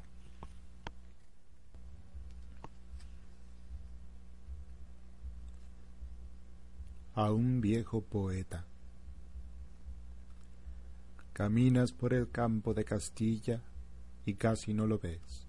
Un intrincado versículo de Juan es tu cuidado y apenas reparaste en la amarilla puesta del sol la vaga luz del ira y en el confín del este se dilata esa luna de escarnio y de escarlata que es acaso el espejo de la ira. Alzas los ojos y la miras, una memoria de algo que fue tuyo empieza y se apaga, la pálida cabeza, bajas y sigues caminando triste, sin recordar el verso que escribiste, y su epitafio, la sangrienta luna.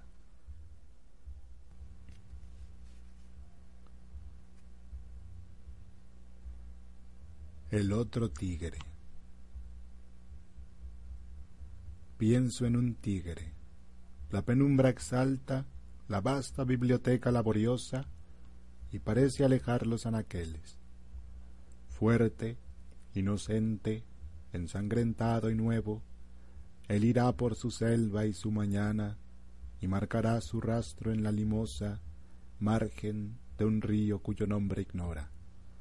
En su mundo no hay nombres ni pasado ni porvenir, solo un instante cierto y salvará las bárbaras distancias, y husmeará en el trenzado laberinto de los olores el olor del alba y el olor deleitable del venado. Entre las rayas del bambú descifro sus rayas y presiento la osatura bajo la piel espléndida que vibra. En vano se interponen los convexos mares y los desiertos del planeta. Desde esta casa de un remoto puerto de América del Sur te sigo y sueño, oh tigre de las márgenes del Ganges. Cunde la tarde en mi alma y reflexiono que el tigre evocativo de mi verso es un tigre de símbolos y sombras, una serie de tropos literarios y de memorias de la enciclopedia, y no el tigre fatal, la ciaga joya que, bajo el sol o la diversa luna, va cumpliendo en Sumatra o en Bengala su rutina de amor, de ocio y de muerte. Al tigre de los símbolos he opuesto el verdadero, el de caliente sangre, el que diezma la tribu de los búfalos, y hoy, 3 de agosto del 59, alarga en la pradera una pausada sombra, pero ya el hecho de nombrarlo y de conjeturar su circunstancia lo hace ficción del arte y no criatura viviente de las que andan por la tierra. Un tercer tigre buscaremos. Este será como los otros una forma de mi sueño, un sistema de palabras humanas y no el tigre vertebrado que, más allá de las mitologías, pisa la tierra. Bien lo sé, pero algo me impone esta aventura indefinida, insensata y antigua, y persevero en buscar por el tiempo de la tarde el otro tigre, el que no está en el verso.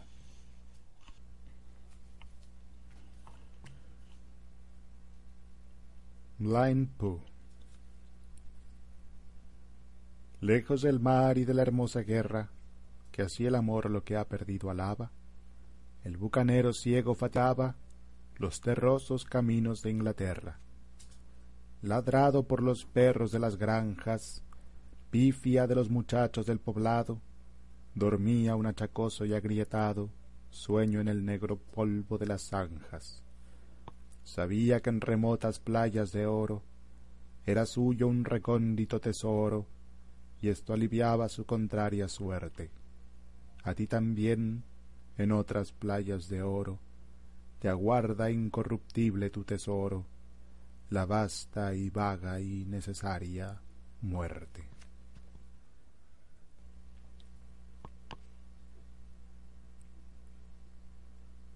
Alusión a una sombra de mil ochocientos noventa y tantos.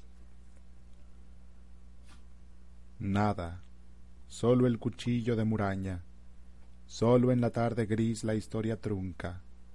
No sé por qué en las tardes me acompaña este asesino que no he visto nunca.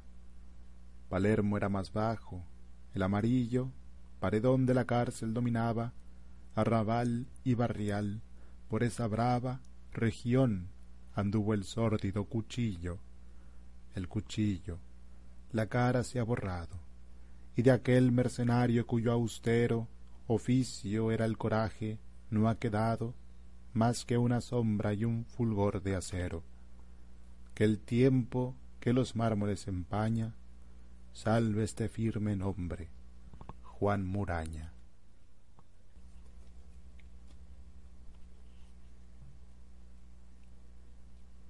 Alusión a la muerte del coronel Francisco Borges. 1833-1874.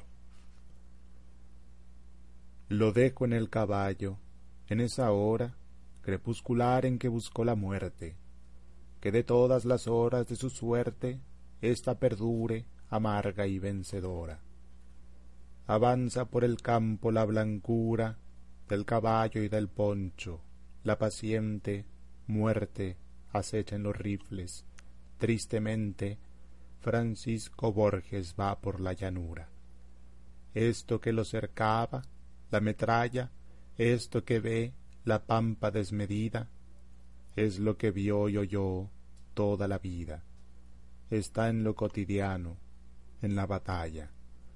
Alto lo dejo en su épico universo y casi no tocado por el verso.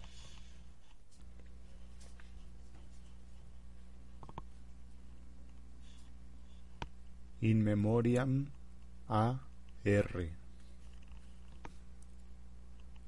El vago azar o las precisas leyes que rigen este sueño, el universo, me permitieron compartir un terzo trecho del curso con Alfonso Reyes.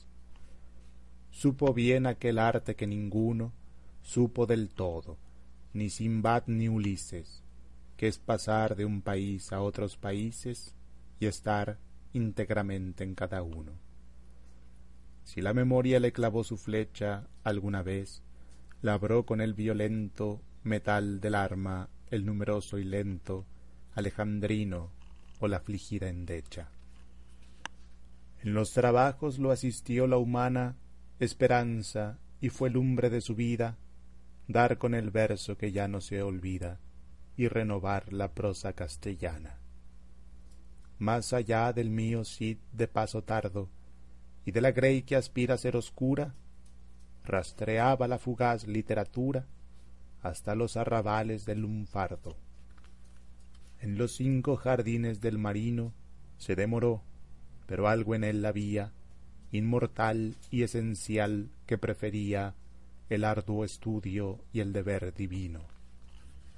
Prefirió, mejor dicho, los jardines de la meditación, donde Porfirio erigió ante las sombras y el delirio el árbol del principio y de los fines. Reyes, la indescifrable providencia que administra lo pródigo y lo parco, nos dio a los unos el sector o el arco, pero a ti la total circunferencia.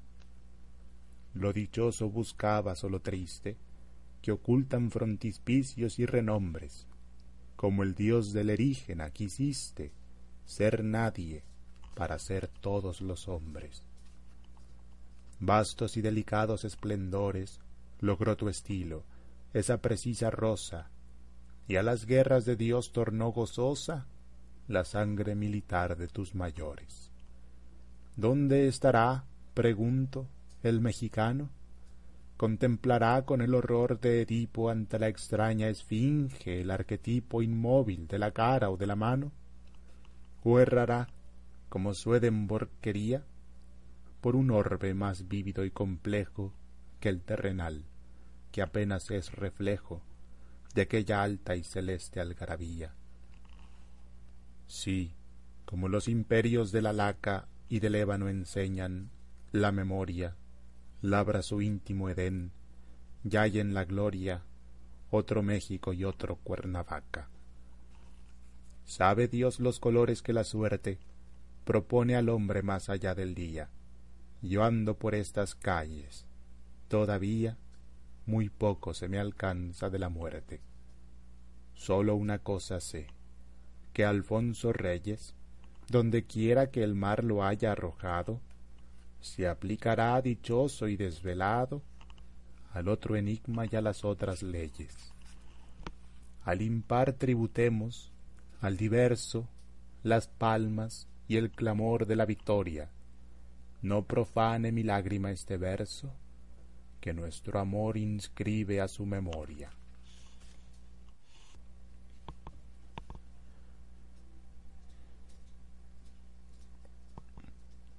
Los Borges. Nada o muy poco sé de mis mayores, portugueses, los Borges, vaga gente, que prosiguen mi carne, oscuramente, sus hábitos, rigores y temores, tenues como si nunca hubieran sido y ajenos a los trámites del arte, indescifrablemente forman parte del tiempo de la tierra y del olvido. Mejor así, cumplida la faena, son Portugal, son la famosa gente que forzó las murallas del oriente y se dio al mar y al otro mar de arena. Son el rey que en el místico desierto se perdió y el que jura que no ha muerto. A Luis de Camoens Sin lástima y sin ira el tiempo mella las heroicas espadas, pobre y triste, a tu patria nostálgica volviste, oh capitán, para morir en ella y con ella. En el mágico desierto la flor de Portugal se había perdido y el áspero español, antes vencido, amenazaba su costado abierto. Quiero saber si aquén de la ribera última comprendiste humildemente que todo lo perdido, el occidente y el oriente, el acero y la bandera, perduraría ajeno a toda humana mutación en tu Eneida lusitana.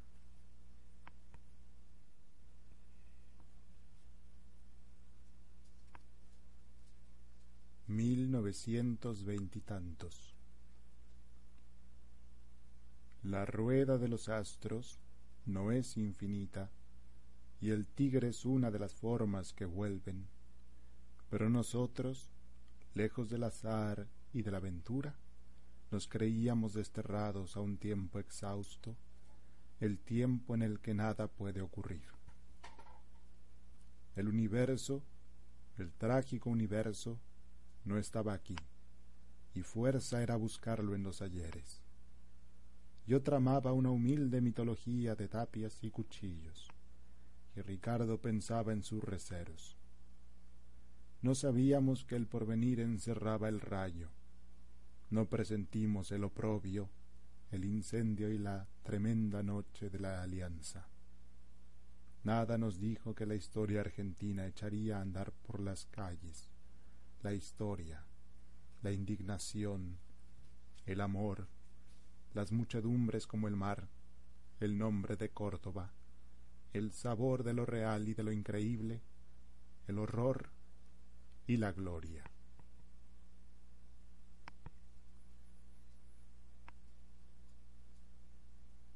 Oda compuesta en 1960. El claro azar o las secretas leyes que rigen este sueño mi destino, quieren, oh necesaria y dulce patria, que no sin gloria y sin oprobio abarcas ciento cincuenta laboriosos años, que yo, la gota, hable contigo el río, que yo, el instante, hable contigo el tiempo, y que el íntimo diálogo recurra, como es de uso, a los ritos y a la sombra que aman los dioses y al pudor del verso. Patria, yo te he sentido en los ruinosos ocasos de los vastos arrabales, y en esa flor de cardo que el pampero trae al zaguán, y en la paciente lluvia, y en las lentas costumbres de los astros, y en la mano que templa una guitarra, y en la gravitación de la llanura que desde lejos nuestra sangre siente como el britano el mar, y en los piadosos símbolos y jarrones de una bóveda, y en el rendido amor de los casmines, y en la plata de un marco y en el suave roce de la caoba silenciosa, y en sabores de carnes y de frutas, y en la bandera casi azul y blanca de un cuartel, y en historias desganadas de cuchillo y de esquina, y en las tardes iguales que se apagan y nos dejan, y en la vaga memoria complacida de patios con esclavos que llevaban el nombre de sus amos, y en las pobres hojas de aquellos libros para ciegos que el fuego dispersó, y en la caída de las épicas lluvias de septiembre que nadie olvidará, pero estas cosas son apenas tus modos y tus símbolos eres más que tu largo territorio y que los días de tu largo tiempo. Eres más que la suma inconcebible de tus generaciones. No sabemos cómo eres para Dios en el viviente seno de los eternos arquetipos, pero por ese rostro vislumbrado vivimos y morimos y anhelamos, oh inseparable y misteriosa patria.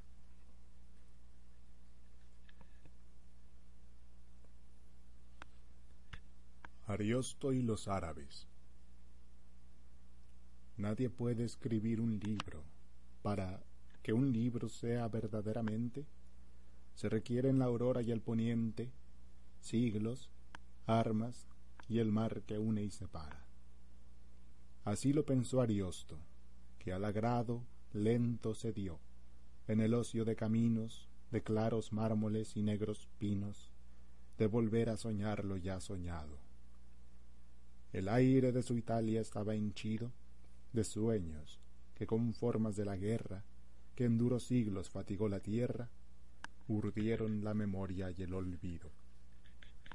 Una legión que se perdió en los valles de Aquitania cayó en una emboscada. Así nació aquel sueño de una espada y del cuerno que clama en valles.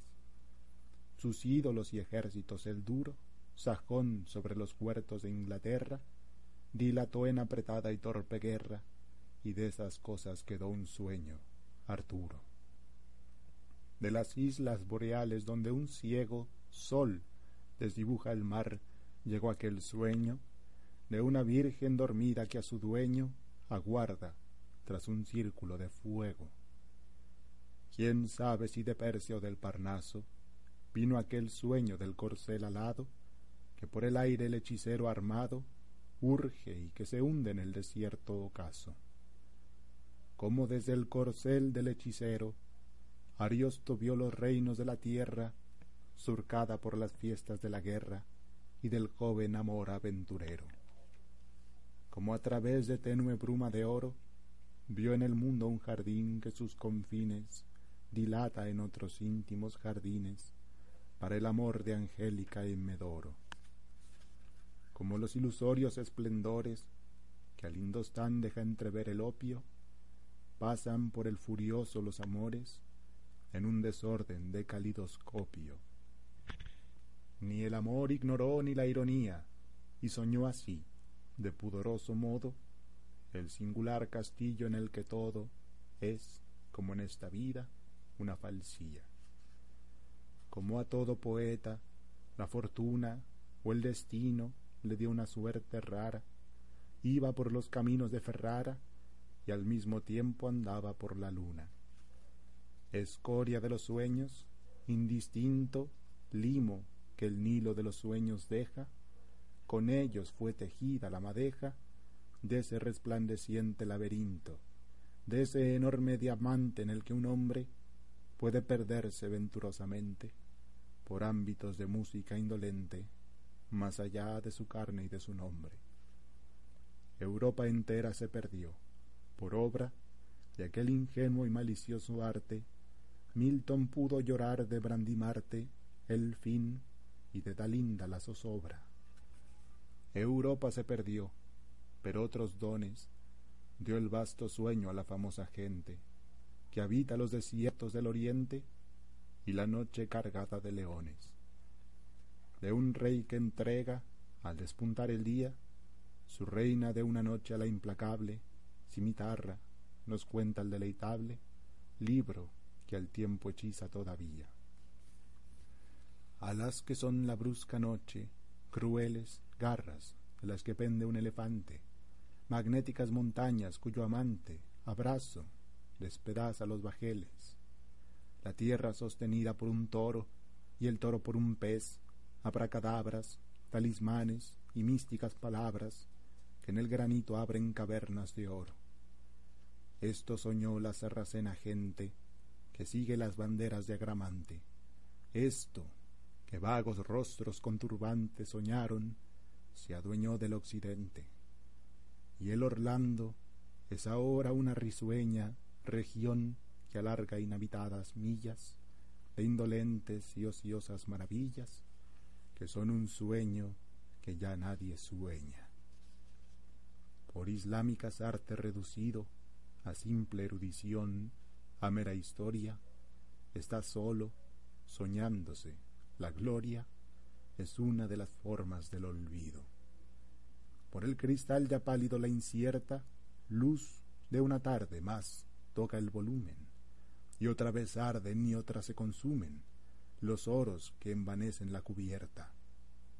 En la desierta sala el silencioso libro viaja en el tiempo, las auroras quedan atrás y las nocturnas horas, y mi vida, este sueño presuroso.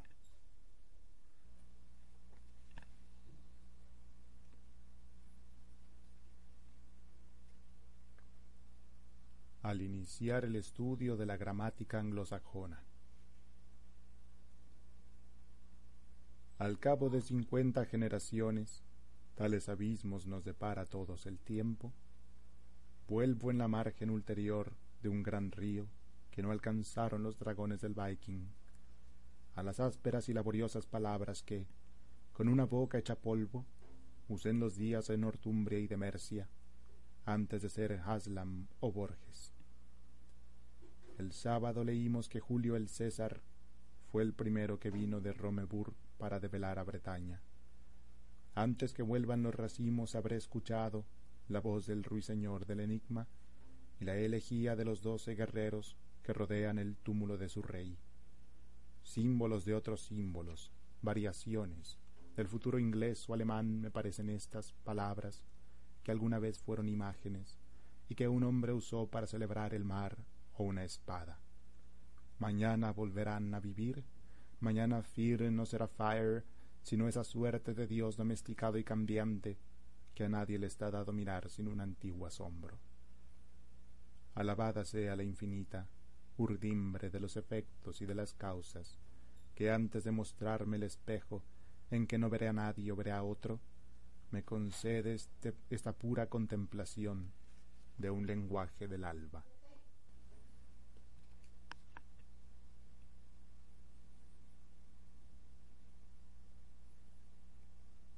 Lucas 23 Gentil o hebreo, simplemente un hombre cuya cara en el tiempo se ha perdido, ya no rescataremos del olvido las silenciosas letras de su nombre supo de la clemencia lo que puede saber un bandolero que Judea clava una cruz. Del tiempo que antecede, nada alcanzamos hoy. En su tarea, última de morir crucificado, oyó, entre los escarnios de la gente, que el que estaba muriéndose a su lado era Dios, y le dijo ciegamente, Acuérdate de mí cuando vinieres a tu reino. Y la voz inconcebible que un día juzgará a todos los seres, le prometió desde la cruz terrible el paraíso. Nada más dijeron, hasta que vino el fin, pero la historia no dejará que muera la memoria de aquella tarde en que los dos murieron. Oh amigos, la inocencia de este amigo, de Jesucristo, ese candor que hizo que pidiera y ganara el paraíso desde las ignominias del castigo, era el que tantas veces al pecado lo arrojó y al azar ensangrentado.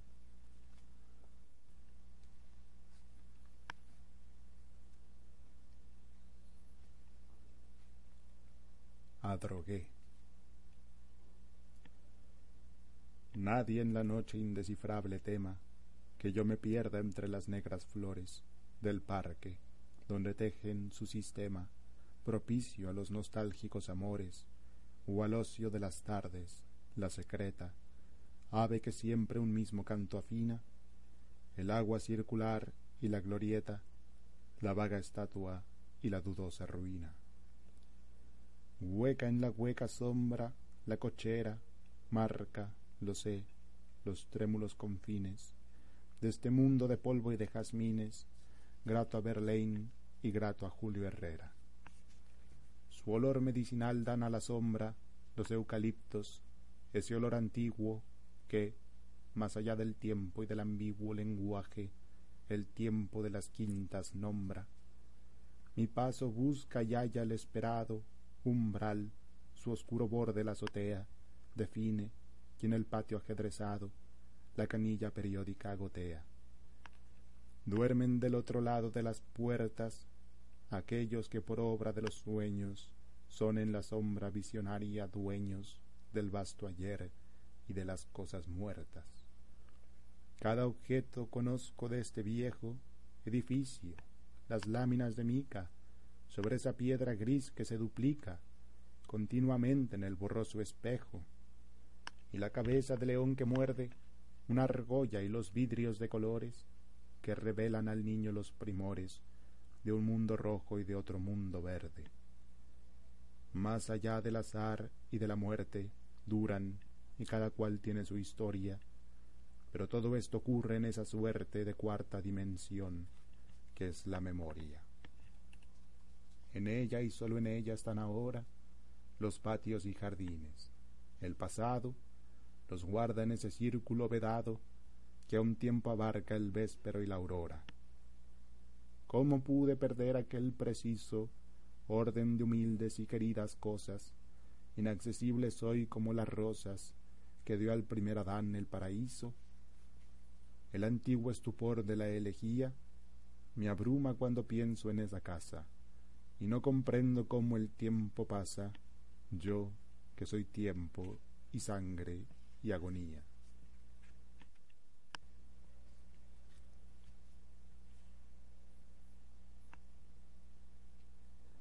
Arte poética. Mirar el río hecho de tiempo y agua, recordar que el tiempo es otro río, saber que nos perdemos como el río, y que los rostros pasan como el agua sentir que la vigilia es otro sueño, que sueña no soñar, y que la muerte, que teme en nuestra carne, es esa muerte de cada noche que se llama sueño. Ver en el día o en el año un símbolo de los días del hombre y de sus años, convertir el ultraje de los años en una música, un rumor y un símbolo. Ver en la muerte el sueño, en el ocaso un triste oro, tal es la poesía, que es inmortal y pobre, la poesía vuelve como la aurora y el ocaso. A veces en las tardes, una cara nos mira desde el fondo de un espejo, el arte debe ser como ese espejo que nos revela nuestra propia cara. Cuentan que Ulises, harto de prodigios, lloró de amor al divisar su Itaca, verde y humilde el arte es esa Itaca, de verde eternidad, no de prodigios.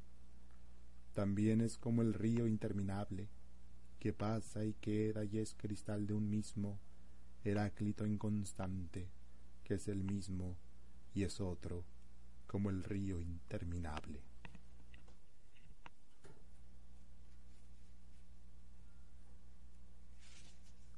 Museo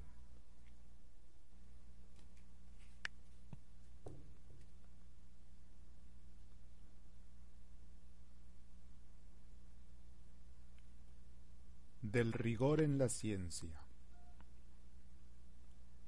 En aquel imperio, el arte de la cartografía logró tal perfección que el mapa de una sola provincia ocupaba toda una ciudad y el mapa del imperio toda una provincia. Con el tiempo, esos mapas desmesurados no satisficieron y los colegios de cartógrafos levantaron un mapa del imperio, que tenía el tamaño del imperio y coincidía puntualmente con él.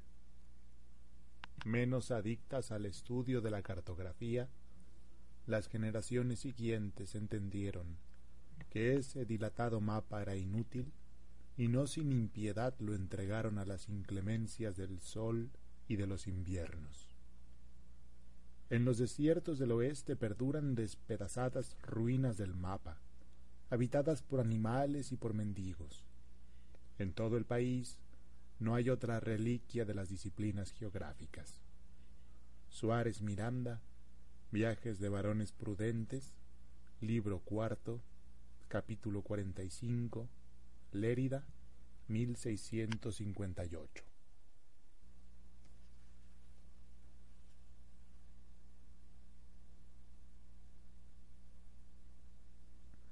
Cuarteta.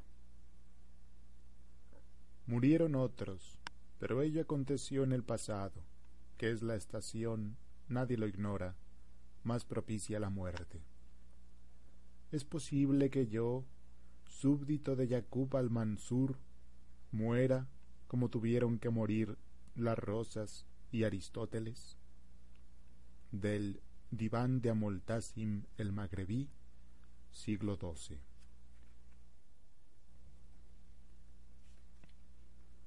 Límites. Hay una línea de Berlín que no volveré a recordar. Hay una calle próxima que está vedada a mis pasos. Hay un espejo que me ha visto por última vez. Hay una puerta que he cerrado hasta el fin del mundo. Entre los libros de mi biblioteca, estoy viéndolos, hay alguno que ya nunca abriré. Este verano cumpliré cincuenta años. La muerte me desgasta incesante. De Inscripciones. Montevideo, 1923. De Julio Platero Aedo.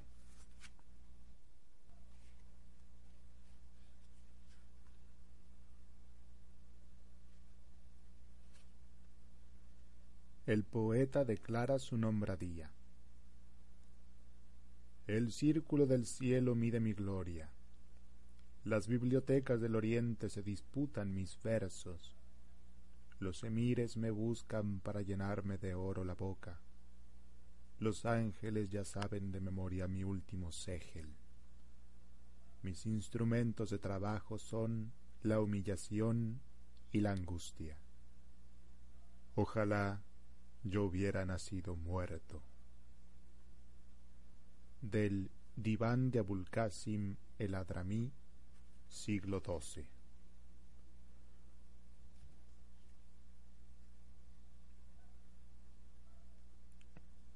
El enemigo generoso. Magnus Barfot, en el año 1102, emprendió la conquista general de los reinos de Irlanda. Se dice que la víspera de su muerte recibió este saludo de Muirchertach, rey en Dublín que en tus ejércitos militen el oro y la tempestad, Magnus Barfod. Que mañana, en los campos de mi reino, sea feliz tu batalla. Que tus manos de rey tejan terribles la tela de la espada. Que sean alimento del cisne rojo los que se oponen a tu espada. Que te sacien de gloria tus muchos dioses que te sacien de sangre. Que seas victorioso en la aurora, rey que pisas a Irlanda. Que de tus muchos días ninguno brille como el día de mañana, porque ese día será el último. Te lo juro, rey Magnus, porque antes que se borre su luz, te venceré y te borraré. Magnus Barfod.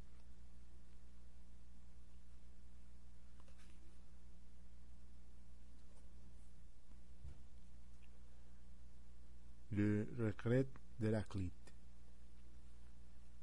Yo, que tantos hombres he sido, no he sido nunca aquel en cuyo abrazo desfallecía Matilde Urbach. Gaspar Camerarius en Deliciae Poetarum Borussiae 7, 16.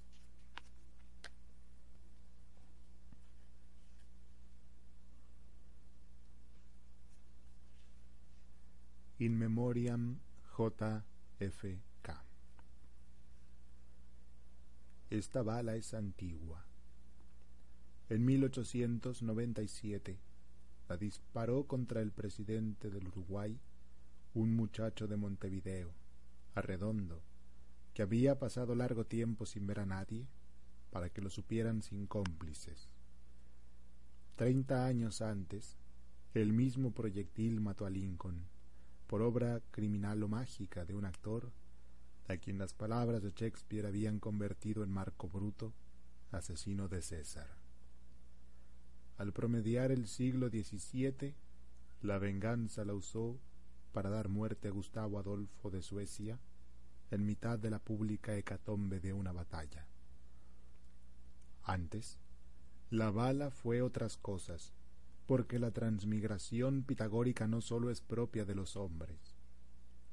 Fue el cordón de seda que en el oriente reciben los visires, fue la fusilería y las bayonetas que destrozaron a los defensores del álamo, fue la cuchilla triangular que cegó el cuello de una reina, fue los oscuros clavos que atravesaron la carne del Redentor y el leño de la cruz, fue el veneno que el jefe cartaginés guardaba en una sortija de hierro, fue la serena copa que en un atardecer bebió Sócrates. En el alba del tiempo fue la piedra que Caín lanzó contra Abel, y será muchas cosas que hoy ni siquiera imaginamos, y que podrán concluir con los hombres y con su prodigioso y frágil destino.